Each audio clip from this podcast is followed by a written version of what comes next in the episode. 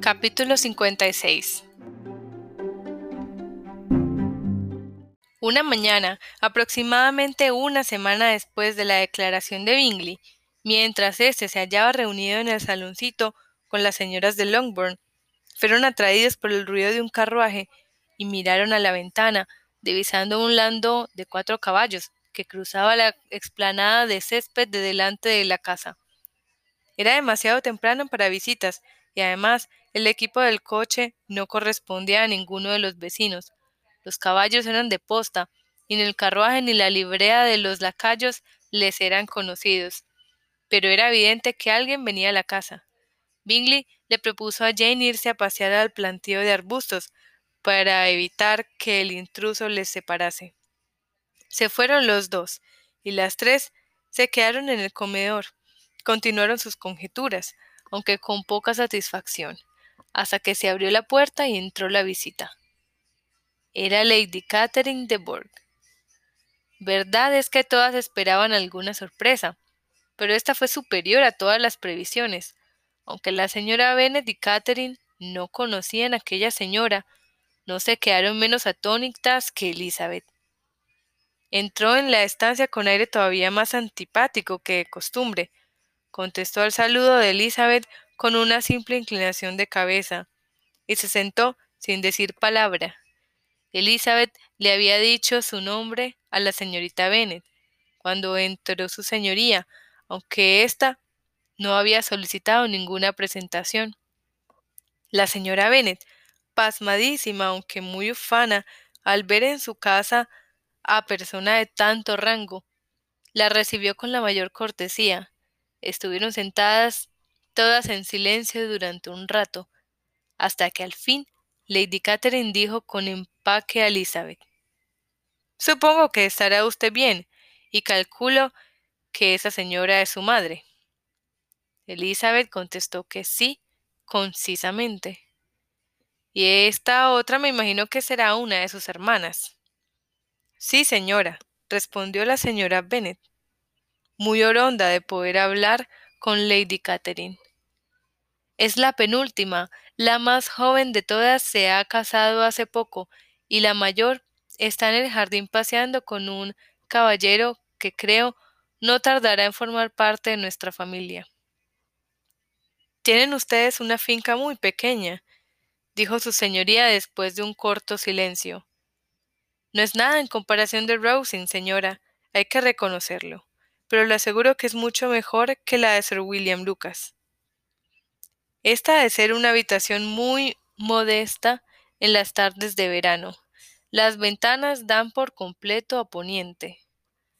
La señora Bennet le aseguró que nunca estaban allí después de comer, y añadió Puedo tomarme la libertad de preguntar a su señoría ¿Qué tal ha dejado a los señores Collins? Muy bien. Les vi ayer por la noche. Elizabeth esperaba que ahora le daría alguna carta de Charlotte, pues este parecía el único motivo probable de su visita. Pero Lady Catherine no sacó ninguna carta, y Elizabeth siguió con su perplejidad. La señora Bennet suplicó finísimamente a su señoría que tomase algo, pero Lady Catherine rehusó el obsequio con gran firmeza y sin excesiva educación. Luego, levantándose, le dijo a Elizabeth La señorita Bennet me parece que ahí, a un lado de la pradera, hay un sitio precioso y retirado. Me gustaría dar una vuelta por él, si me hiciese el honor de acompañarme. Anda, querida, exclamó la madre, Enséñale a su señoría todos los paseos. Creo que la ermita le va a gustar. Elizabeth obedeció. Corrió a su cuarto a buscar su sombrilla y esperó abajo a su noble visitante. Al pasar por el vestíbulo, Lady Catherine abrió las puertas del comedor y del salón y después de una corta inspección declaró que eran piezas decentes, después de lo cual siguió andando. El carruaje seguía en la puerta, y Elizabeth vio que la doncella de su señoría estaba en él. Caminaron en silencio por el sendero de gravilla que conducía a los corrales.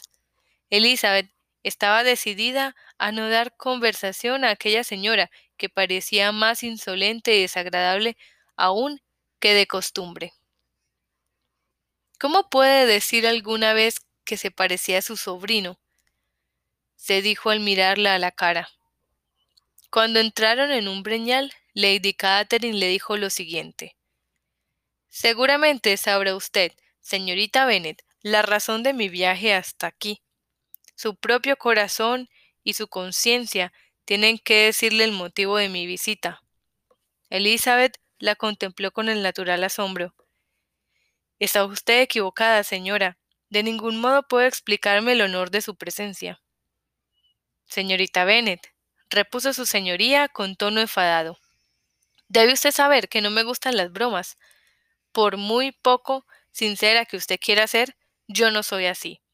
Mi carácter ha sido siempre celebrado por su lealtad y franqueza, y en un asunto de tanta importancia como el que aquí me trae, me apartaré mucho menos de mi modo de ser. Ha llegado a mis oídos que no solo su hermana está a punto de casarse muy ventajosamente, sino que usted, señorita Bennet, es posible que se una después con mi sobrino Darcy. Aun sabiendo que esto es una espantosa falsedad, y aunque no quiero injuriar a mi sobrino, admitiendo que haya algún asomo de verdad en ello, decidí en el acto venir a comunicarle a usted mis sentimientos. Si creyó usted de veras que eso era imposible, replicó Elizabeth, roja de asombro y de desdén, me admira que se haya molestado a venir tan lejos. ¿Qué es lo que se propone? Ante todo, intentar que esa noticia sea rectificada en todas sus partes. Su venida a Longwood para visitarme a mí y a mi familia, observó Elizabeth fríamente, la confirmará con más visos de verdad si es que tal noticia ha circulado. Que se ha circulado. Pretende ignorarlo. ¿No han sido ustedes mismos los que se han tomado el trabajo de difundirla? Jamás he oído nada que se le parezca. ¿Va usted a decirme también que no hay ningún fundamento de lo que le digo? No presumo de tanta franqueza como su señoría. Usted puede hacerme preguntas que yo puedo no querer contestar. Es inaguantable, señorita Bennet. Insisto en que me responda. ¿Le ha hecho mi sobrino proposiciones de matrimonio? Su señoría ha declarado, ha declarado ya que eso era imposible. Debe serlo. Tiene que serlo mientras Darcy conserve el uso de la razón. Pero sus artes y sus seducciones pueden haberle hecho olvidar en un momento de ceguera lo que debe a toda su familia y a sí mismo. A lo mejor le ha arrastrado usted a hacerlo. Si lo hubiese hecho, no sería yo quien lo confesara. Señorita Bennet, ¿Sabe usted quién soy? No estoy acostumbrada a este lenguaje.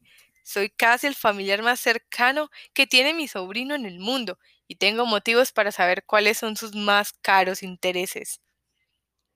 Pero no los tiene usted para saber cuáles son los míos, ni el proceder de usted es el más indicado para inducirme a saber a ser más explícita.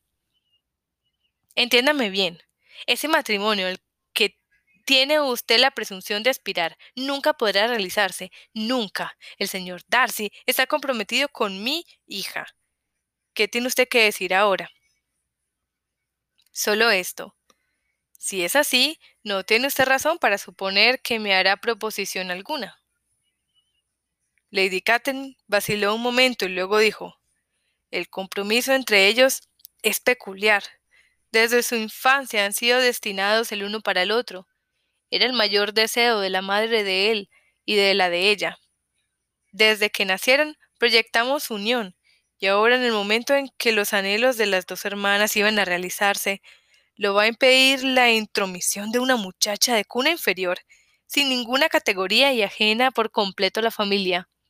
No valen nada para usted los deseos de los amigos de Darcy, relativos a su tácito compromiso con la señorita de ha perdido toda noción de decencia y de delicadeza.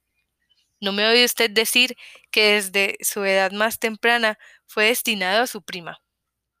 Sí, lo he oído decir, pero ¿qué tiene que ver eso conmigo?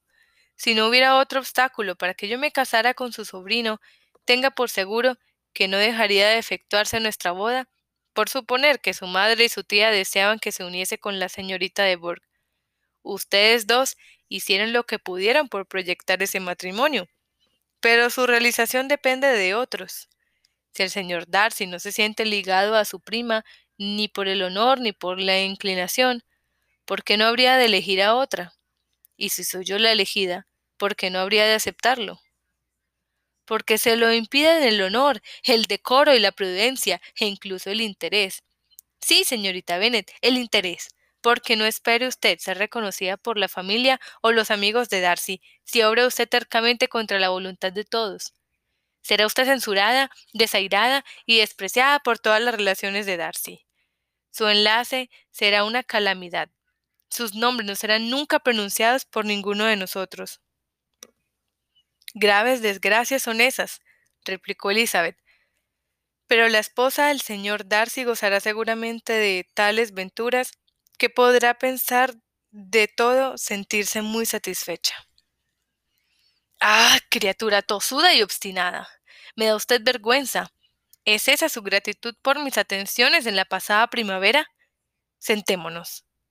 Ha de saber usted, señorita Bennet, que he venido aquí con la firme resolución de conseguir mi propósito.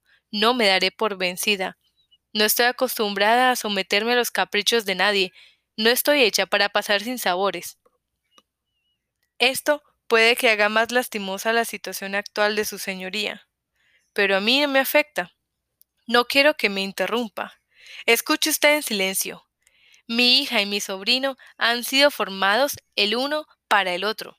Por línea materna descienden de la misma ilustre rama, y por la paterna de familias respetables, honorables y antiguas, aunque sin título. La fortuna de ambos lados es espléndida. Están destinados el uno para el otro por el voto de todos los miembros de sus casas respectivas. ¿Y qué puede separarlos? Las intempestivas pretensiones de una muchacha de humilde cuna y sin fortuna. ¿Cómo puede admitirse? Pero no ocurrirá. Ni velará por su propio bien, no querría, si velara por su propio bien, no querría salir de la esfera en que ha nacido.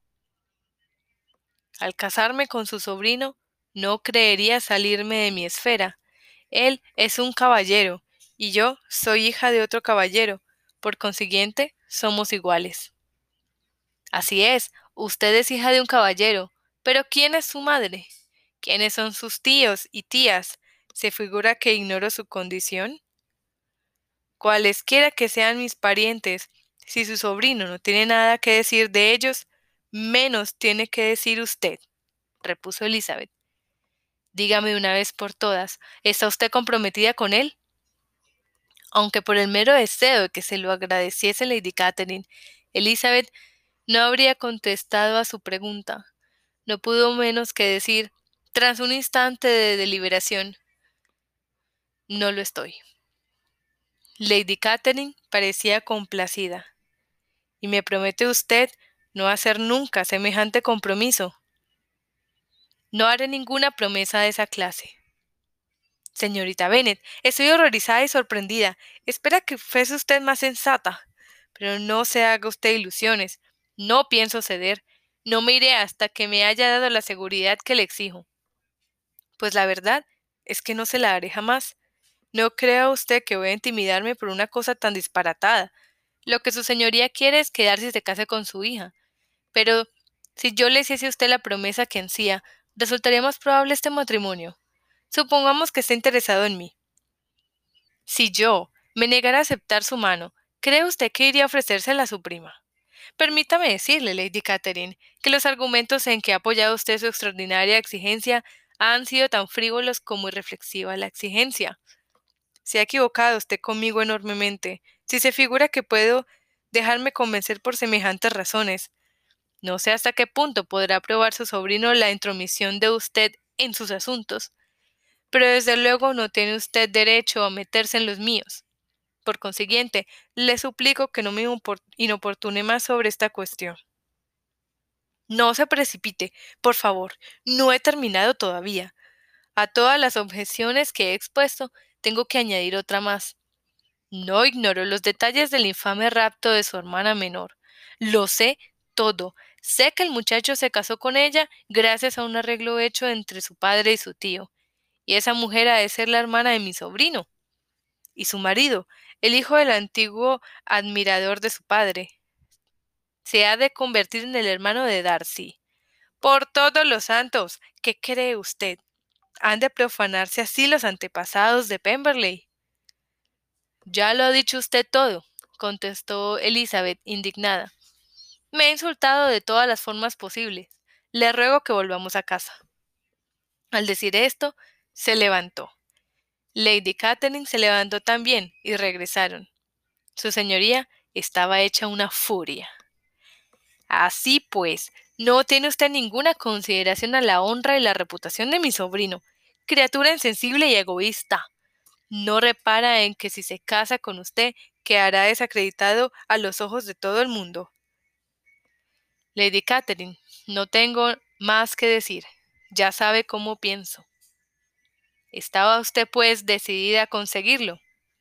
No he dicho tal cosa. No estoy decidida más que a proceder del modo que crea más conveniente para mi felicidad, sin tenerla en cuenta a usted ni a nadie que tenga tan poco que ver conmigo. Muy bien, entonces se niega usted a complacerme, rehúsa usted obedecer al imperio del deber, del honor y de la gratitud. ¿Está usted determinada a rebajar a mi sobrino delante de todos sus amigos y a convertirle en el reír de todo el mundo? Ni el deber, ni el honor, ni la gratitud, repuso Elizabeth, pueden exigirme nada en las presentes circunstancias. Ninguno de sus principios sería valorado por mi casamiento con Darcy. Y en cuanto al resentimiento de su familia o de la indignación del mundo, si los primeros se enfurecen por mi boda con su sobrino, no me importaría lo más mínimo, y el mundo tendría el suficiente buen sentido de sumarse a mi desprecio. ¿Y esta es su actitud? ¿Su última resolución? Muy bien, ya sé lo que tengo que hacer. No se figure que su ambición, señorita Bennet, quedará nunca satisfecha. Vine para probarla, Esperaba que fuese usted una persona razonable, pero tenga usted por seguro que me saldré con la mía. Todo esto fue diciendo Lady Catherine hasta que llegaron a la puerta del coche. Entonces se volvió y dijo No me despido de usted, señorita Bennet. No mando ningún saludo a su madre. No se merece usted esa atención. Me ha ofendido gravemente. Elizabeth no respondió ni trató de convencer a su señoría de que entrase a la casa. Se fue sola y despacio. Cuando subía la escalera oyó que el coche partía. Su madre, impaciente, le salió al encuentro a la puerta del vestidor para preguntarle cómo no había vuelto a descansar Lady Catherine. No ha querido, dijo su hija. Se ha marchado. Qué mujer tan distinguida, y qué cortesía la suya al venir a visitarnos, porque supongo que habrá venido para decirnos que los Collins están bien, debía de ir a alguna parte y, al pasar por Meryton pensó que podría visitarnos. Supongo que no tenía nada de particular que decirte, ¿verdad, Lizzie? Elizabeth se vio obligada a contar una pequeña mentira, porque descubrir la materia de su conversación era imposible.